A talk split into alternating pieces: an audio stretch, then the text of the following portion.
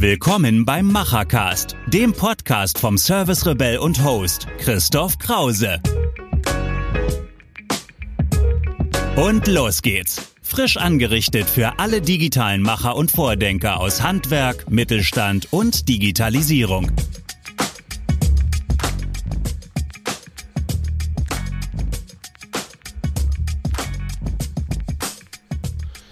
Ja, herzlich willkommen zu einer neuen Folge vom Machercast. Heute ist Anselm Zebner zu Gast bei mir. Ich begleite ihn schon eine ganze Weile. Er ist Gründer vom Startup Evolut. Schön, dass du heute hier bist. Hallo Christoph, freut mich, bei dir eingeladen zu sein. Ja, vielleicht stellst du dich unseren Zuhörern einfach mal vor und erzählst auch ein bisschen, wie es zu Evolut kam. Ja, mein Name ist Anselm Zebner. Ich bin 37 Jahre alt, wohne in Düsseldorf und wo hat es mich im Leben vorher schon alles hin verschlagen? Also ich habe ähm, Wirtschaftsinformatik studiert. Da war mein Antreiber einfach äh, die Verbindung zwischen Informatik und Betriebswirtschaft, also Prozesse zu verbessern.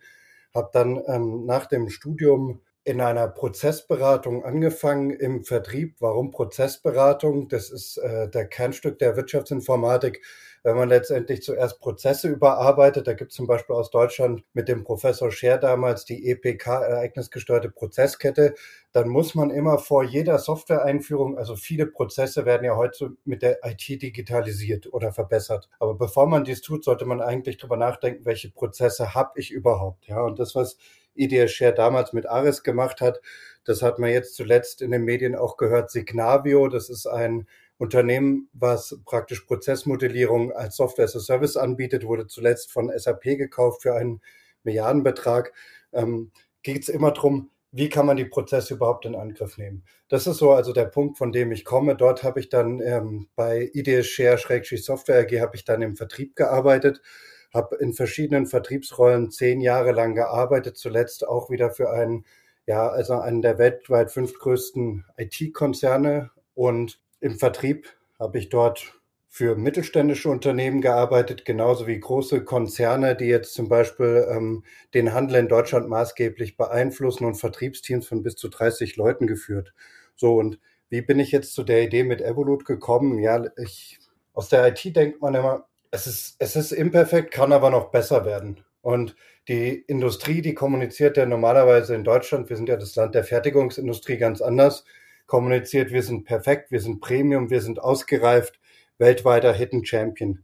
Und damals habe ich mich über den Dienstwagen aufgeregt, über einen, ich nenne das immer Designfehler oder Designbug und habe mir dann mich näher damit beschäftigt, wie es sein kann, dass in zwei Generationen eines Produktes der gleiche Produkt- oder Designfehler wieder vorkommen kann. Also während am Anfang der Ingenieur und vielleicht die Qualitätssicherung was übersehen haben, ist bei der zweiten Generation eines Produkts sicherlich auch so, dass ein Kunde sich entweder nicht beschwert hat oder mehrere oder dieses Kundenfeedback nicht durchgedrungen ist bis zur Entwicklungsabteilung oder dort für nicht wichtig genug genommen wurde. Und ähm, dieses Problem ist ziemlich systematisch in der Industrie. Und damit haben wir uns beschäftigt, um diesen Prozess äh, von Anfang an umzukehren. Mein Mitgründer ist übrigens aus dem Handwerk, also hat Elektriker gelernt, ähm, Arian Amini. Und äh, hat dann die Techniker-Ausbildung, also Techniker-Weiterbildung gemacht. Und mit dem Techniker äh, lernt man ja auch Maschinenprogrammieren. Und von dort ist er dann in die IT gegangen. Das heißt, äh, die zweite Hälfte von Evolut ist äh, von, von uns Gründern, ist quasi aus dem Handwerk kommt, äh, aber auch hier technisch äh, versiert, um das Ganze aufzubauen. Ja, du sagst es aus dem Handwerk für das Handwerk. Das ist ja so ein bisschen auch euer Motto, weil im Handwerk gibt es ja eine ganze Menge an Gerätschaften, an Dingen aus der Industrie, die das Handwerk beim Endkunden montiert und installiert. Und da entsteht ja auch das wahre Wissen über das Produkt. Das ist ja eigentlich das Spannende, wenn ich das montiere, dass sozusagen mir dann auffällt und natürlich auch durch den Kundenkontakt mir auffällt, was eigentlich so in diesem Produkt passiert. Und diese Information bisher, ja, die landet eben sehr, sehr oft nicht beim Hersteller, und ja, versandet sozusagen auf dem Weg der Kommunikation zwischen Handwerk und Industrie. Was habt ihr jetzt also gebaut? Äh, welche Lösung ist euch eingefallen, um diese Kommunikation zwischen diesen beiden Playern zu verbessern? Was habt ihr gemacht? Ja, letztendlich musst du auch so ein bisschen davon ausgehen, was ist das Interesse des Einzelnen daran, dass Produkte besser werden. Ja? Und ähm, auf der Industrieseite ist theoretisch klar natürlich, man will bessere Produkte haben. Und das Spannende ist dadurch, dass wir Evolut als B2B-App, also wir wollen bewusst den Handwerker und fokussieren uns nicht auf Heimwerker oder Endkonsumenten, ist es so, der Handwerker arbeitet jeden Tag mit den Produkten. Vielleicht jetzt nicht, also wenn wenn es um Werkzeug geht, zum Beispiel, wenn es um eine Bohrmaschine geht, klar jeden Tag. Wenn es um ein Produkt oder eine Lichtanlage geht, die er einbaut, vielleicht einmal pro Woche oder alle zwei Wochen. Und das heißt, er hat ein intrinsisches Interesse daran, diese Produkte auch zu verbessern, weil er sich vielleicht einmal pro Tag, einmal pro Woche direkt darüber aufregt. Und wir haben uns diese ganze Lösung vom Handwerker aus überlegt und haben dann verschiedene Prinzipien entwickelt, mit denen es einfacher ist für den Handwerker, sich an die Industrie zu wenden, weil was wir auch herausgefunden haben, ist, dass bisher dieser ganze Kommunikationsweg schwierig ist beziehungsweise nicht funktioniert. Also du als Handwerker draußen, du schimpfst meinetwegen über dieses Material, dieses Produkt oder über dieses Werkzeug, aber du weißt ganz genau, normalerweise müsstest du es, wenn du es besser haben willst, deinem Meister erzählen. Der hört dir fünf Minuten lang zu, der erzählt es dem Chef des Betriebs, der hört zu, der wartet, bis der Außendienstmitarbeiter vorbeikommt oder beim Großhandel das ist eine Kette, das sind normalerweise neun bis dreizehn Personen und wir wissen alle, dass Stille Post oder Flüsterpost schon im Kindergarten nicht funktioniert hat, obwohl alle in der Reihe standen und geschaut haben, was erzählt der dem anderen weiter. Du, du hast einfach ganz unterschiedliche Interessen in diesem ganzen Prozess. Ja, der Meister muss eine Baustelle managen, der Betriebsinhaber HR-Probleme lösen und der Außendienstmitarbeiter, der muss einfach verkaufen. Und wenn du im Außendienst oder im Vertrieb arbeitest, das ist ja auch meine Vergangenheit, dann ist es definitiv was anderes, ob du deinem Chef in der einen Stunde, die du pro Monat hast, um miteinander zu reden, sagst, hier folgende Produkte haben diese Probleme, folgende Produkte haben diese Probleme und so weiter. Nee, der Chef will eigentlich hören, dort sind wir so weitergekommen, hier konnten wir mehr verkaufen und hier konnten wir folgende Verkaufsförderung machen. Das heißt, schon allein durch die Menschlichkeit und dadurch, dass alle unterschiedliche Ziele haben, kommen solche Produktfeedbacks und solche Kommun und das ist der Punkt, wo wir ansetzen. Wir machen es für den Handwerker einfach Feedback zu geben. Wir haben eine Handy-App entwickelt, wo du innerhalb von einer Minute Feedback an die Industrie senden kannst. Du hast bei, von unseren Industriepartnern, die bei uns mitmachen, eine Antwortgarantie. Die antworten dir und das Ganze ist öffentlich bei uns in der App. Das heißt, nicht wie so ein toter Briefkasten, sondern der Handwerker, der unsere App sieht, der sieht nicht nur, was äh, die Industriefirma ihm antwortet, sondern auch, was andere Handwerker schreiben und was die für Antworten bekommen. Und somit sieht, sieht jeder, dass dieser Prozess auch funktioniert. Und dadurch, dass jeder weiß, dass diese Kommunikation direkt ist, also vom Handy bis zur Industrie und von dort geantwortet wird, ist es so ein Kreislaufprozess und deshalb funktioniert er so gut. Ja, spannend. Und wie sieht's aus? Konntet ihr jetzt schon Produkte verbessern? Also es gibt bei uns aktuell, wir sind jetzt im September letzten Jahres, 30.09. offiziell gelauncht, ist es noch nicht so, dass wir sagen, dieses Produkt ist in diesen vier Monaten in die zweite Generation gekommen. Aber wir haben zahlreiche Themen, wo einfach wir auch von der Industrie zurückgespiegelt bekommen. Das ist eine sehr, sehr gute Qualität der Sachen, die über Evolut bei uns ankommen. Und genauso, wo die Industrie dem Handwerker dann auch zurückspiegelt, ja, das haben wir definitiv bei uns ins Produktmanagement übergeben.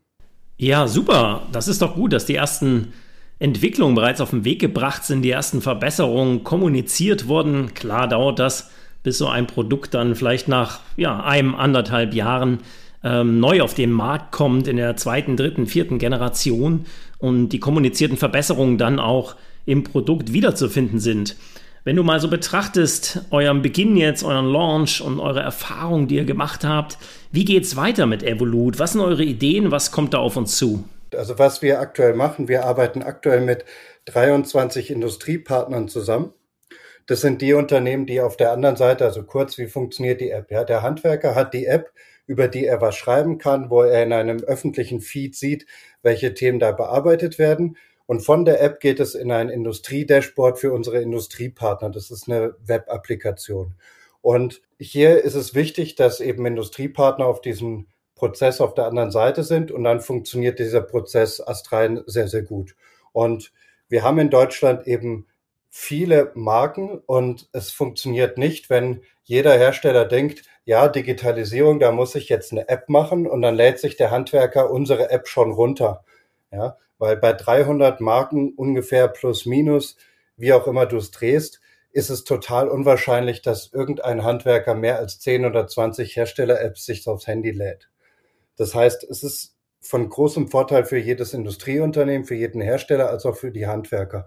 Und aktuell entwickeln wir die App Schritt für Schritt weiter im Sinne von Service. Ja, was in Zukunft extrem wird in diesem ganzen Markt ist, wenn du jetzt IoT und Smart Home hast, du kannst nicht mehr alles mit einer Bedienungsanleitung von Anfang an abfrühstücken. Also diese Bedienungsanleitung, die du erstellst und dann das Produkt verschickst, das funktioniert heutzutage nicht mehr, weil wenn nämlich das Elektroprodukt 1 mit dem Elektroprodukt 2, was ein halbes Jahr später auf den Markt gekommen ist, kommunizieren soll und dann gibt es Probleme, dann musst du eigentlich den Support vor Ort machen.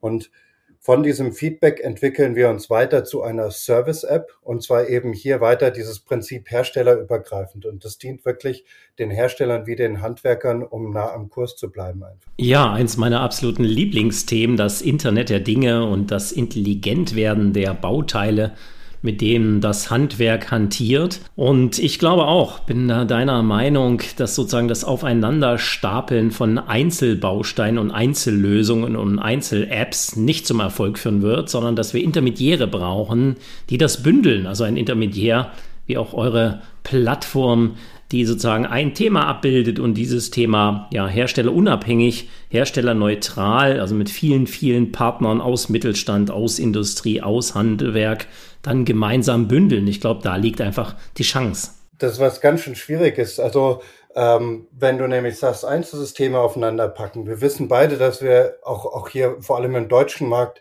hervorragende Marken haben. Ja?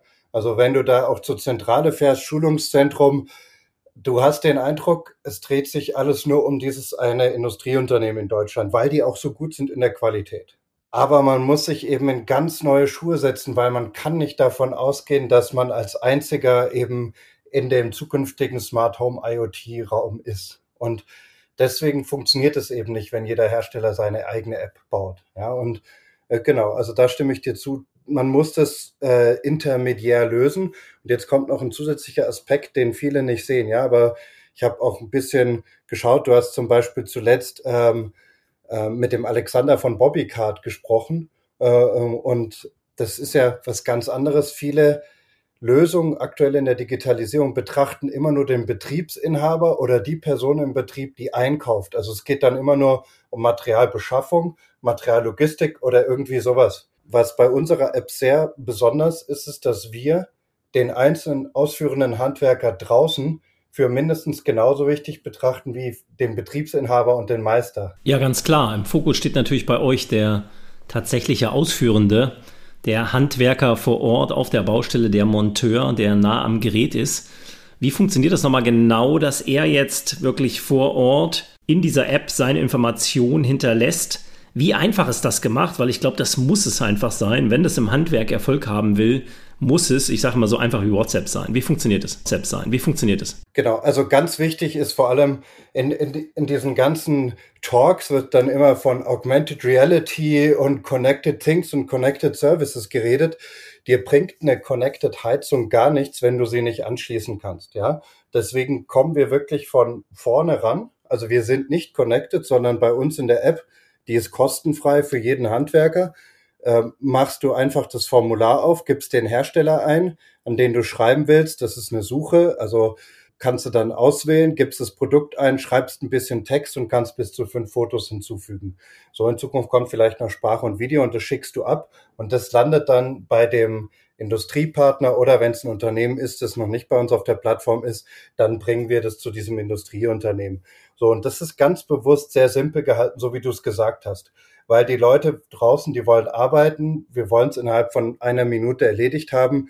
Und dann ist das Thema, wer, wer nutzt jetzt schon E-Mails? Also wer geht, also jeder Hersteller hat eine Webseite mit einem Kontaktformular oder einem E-Mail. Äh, das ist alles schön, aber glaub ja nicht, dass irgendein Handwerker abends irgendwie nach dem Duschen sich noch hingeht und schaut, ja, jetzt gehe ich mal bei dem Hersteller auf die Webseite, schaue, wo ist die Kontakt-E-Mail-Adresse und dann füge ich die Fotos, die ich auf meinem Privathandy gemacht habe oder wie auch immer, füge ich die dazu und dann schaue ich drei Wochen lang auf mein E-Mail-Postfach, ob sich jemand gemeldet hat. Deswegen dieser Prozess. Ja, und jeder weiß ja, dass diese offiziellen Webseiten mit Informationskontakten meist auch im Leeren verlaufen. Da kommen so viele E-Mails an. Äh, da geht das dann meistens unter. Wenn dieser Handwerker jetzt diese Information hinterlässt, was passiert dann? Gibt es dann ein Beteiligungsmodell oder tut er das rein aufgrund der Produktverbesserung? Wie ist da deine Planung? Da gibt es, also die Frage kommt ab und zu und da gibt es äh, aktuell Industriepartner, die sich damit aktiv beschäftigen. Ähm, ich finde es aktuell sehr gut, dass wir aktuell ohne ein explizites Belohnungssystem arbeiten. Warum? Weil wir wollen da ja auch nicht zu viel Themen produzieren in dem Sinne, sondern es soll ein ehrlicher Dialog sein. Es, es gibt gerade bei uns in der deutschen Industrie auch eine gewisse Angst mit so einer Feedback-Kommunikation, also ganz, ganz offen.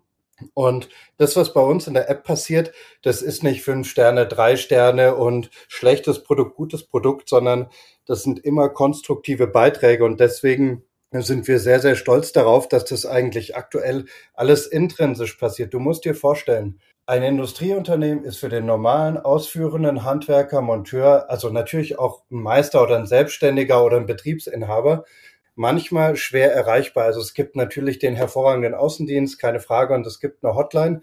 Aber manchmal hat man das Gefühl, okay, die an der Hotline oder wie auch immer, oder selbst der Außendienstler kommt in diesem großen Industrieunternehmen nicht zu Gehör. Ja? Und deswegen dieser Wert, diese direkte Verbindung zu schaffen, ist für den Handwerker von extremem Mehrwert. Während für das Industrieunternehmen, äh, für den Hersteller, ist es gar nicht so viel zusätzlicher Aufwand, weil bei uns alles in einem guten Prozess geregelt ist. Also viele haben dann Angst, dann kommen ja alle möglichen Kundenanfragen und so weiter. Nein, äh, liebe Leute in der Industrie, ihr müsst keine Angst haben für X und Y und eigentlich, wenn ihr mal genau überlegt, wollt ihr doch genau das. Also woanders bezahlt ihr Geld für Marktforschung und an der anderen Stelle wollt ihr nicht kommunizieren.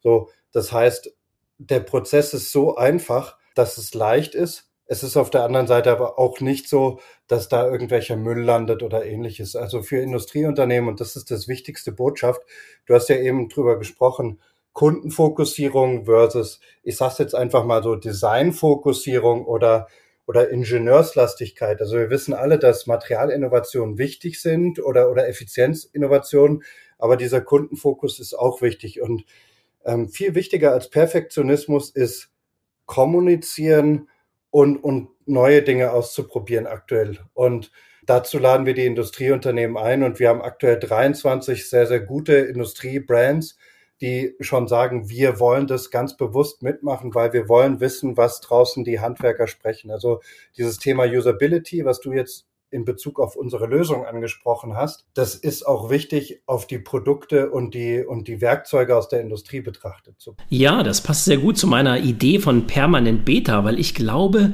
wir müssen uns daran gewöhnen, dass wir durch die digitale Transformation und die Geschwindigkeit und Komplexität daran gewöhnen müssen, dauerhaft und immer an der Verbesserung unserer digitalen Schnittstellen und Lösungen zu arbeiten. Ich nenne das ja Service 4.0.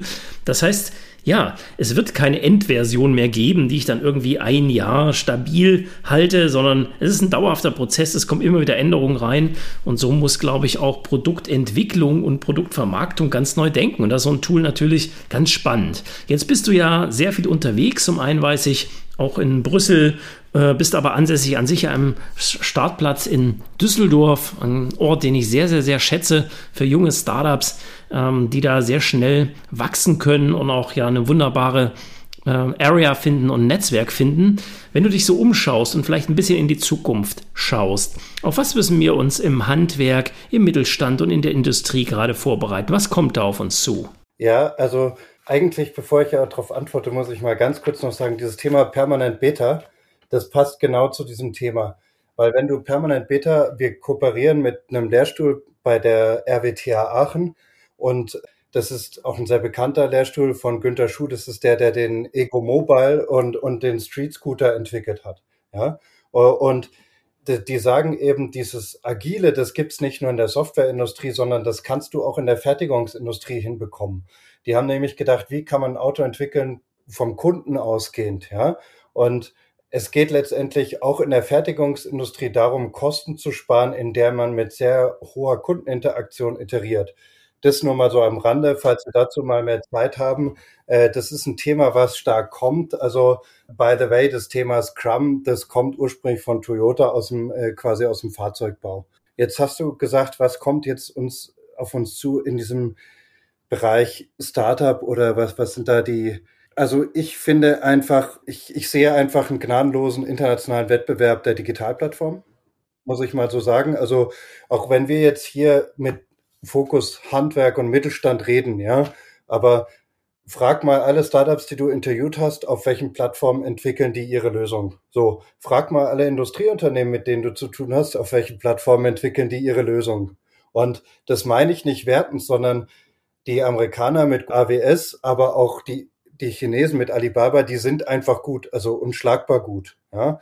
Und das bedenken wir oft das nicht, weil wir noch so stark an unserem wir, wir haben diese glorreiche Fertigungsindustrie, aber als Basis entwickelt sich in Zukunft diese Digitalplattform. Also da, da sollte man alle drauf hinhören, dass das wird viel geben. Und natürlich, du, du kennst es, also ich glaube, dass jede Firma in Zukunft einen Softwareanteil hat, aber auch einen Medienanteil. Also früher hieß es, every company will be a software company in the future. Jetzt habe ich schon zuletzt einen Spruch gehört, every software company will be a media company in the future.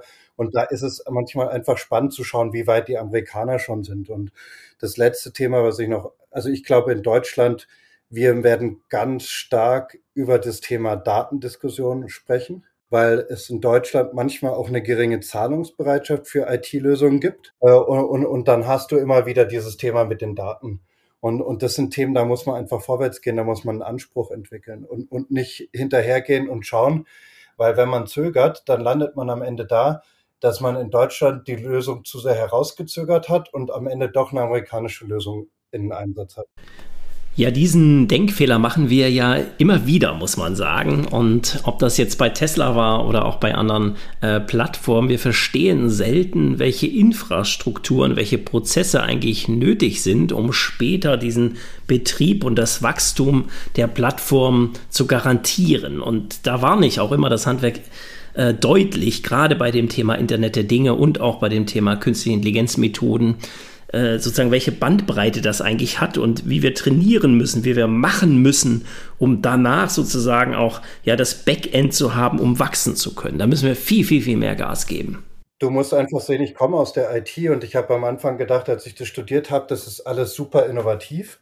Und dann landest du aber in der, in der Wirtschaft und äh, ich habe auch SAP-Lizenzen verkauft, ja. Aber das quasi, wir haben in, in Europa SAP und ansonsten machen ganz viele IT-Firmen nichts anderes als asiatische oder amerikanische Firmen in den deutschen Markt zu bringen. Und der einzige Grund dafür ist, dass die deutschen Kundenunternehmen, also Fertigungsunternehmen, Mittelstand, wer auch immer, in Deutschland Lösungen erst dann kaufen, wenn sie reif sind. Das heißt mit anderen Worten, in den USA finden diese Firmen ihre ersten Kunden, reifen und sind dann groß genug, etabliert genug, um in Deutschland das zu finden. Und das ist letztendlich frustrierend eigentlich, dass es so wenig führende IT-Lösungen aus Deutschland gibt. Und das siehst du daran, wenn du das noch eins oben drauf setzt, dann gibt es Pressemitteilungen von der Metro AG oder von der Deutschen Bank, wo es dann heißt, äh, wir kooperieren mit Google, um wettbewerbsfähig werden in der Digitalisierung. Ich stell dir mal das Gegenteil vor. Stell dir mal vor, in Zukunft Stanley Black Decker würde sagen,